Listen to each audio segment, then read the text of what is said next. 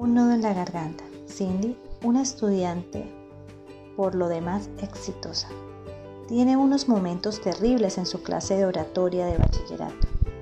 Cada uno de sus primeros dos discursos, aunque breves y centrados en contenido familiar, fueron un desastre.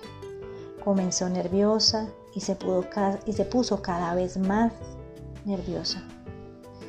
En la medida que avanzaba, se puso roja, perdió el hilo del pensamiento, tartamudeó de manera no característica y en general mostró todos los signos de ansiedad aguda.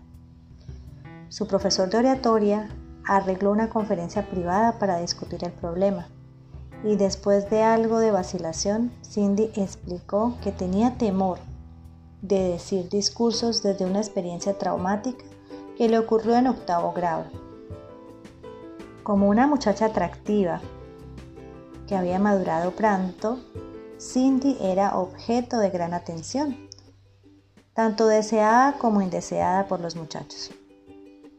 Ella manejaba todo esto bastante bien durante sus contactos informales, pero en, ocasión, pero en una ocasión en que estaba haciendo una presentación ante la clase, de pronto se percató en forma aguda de que llevaba un suéter muy entallado y que varios muchachos miraban fijamente sus, sus senos y sus curvas.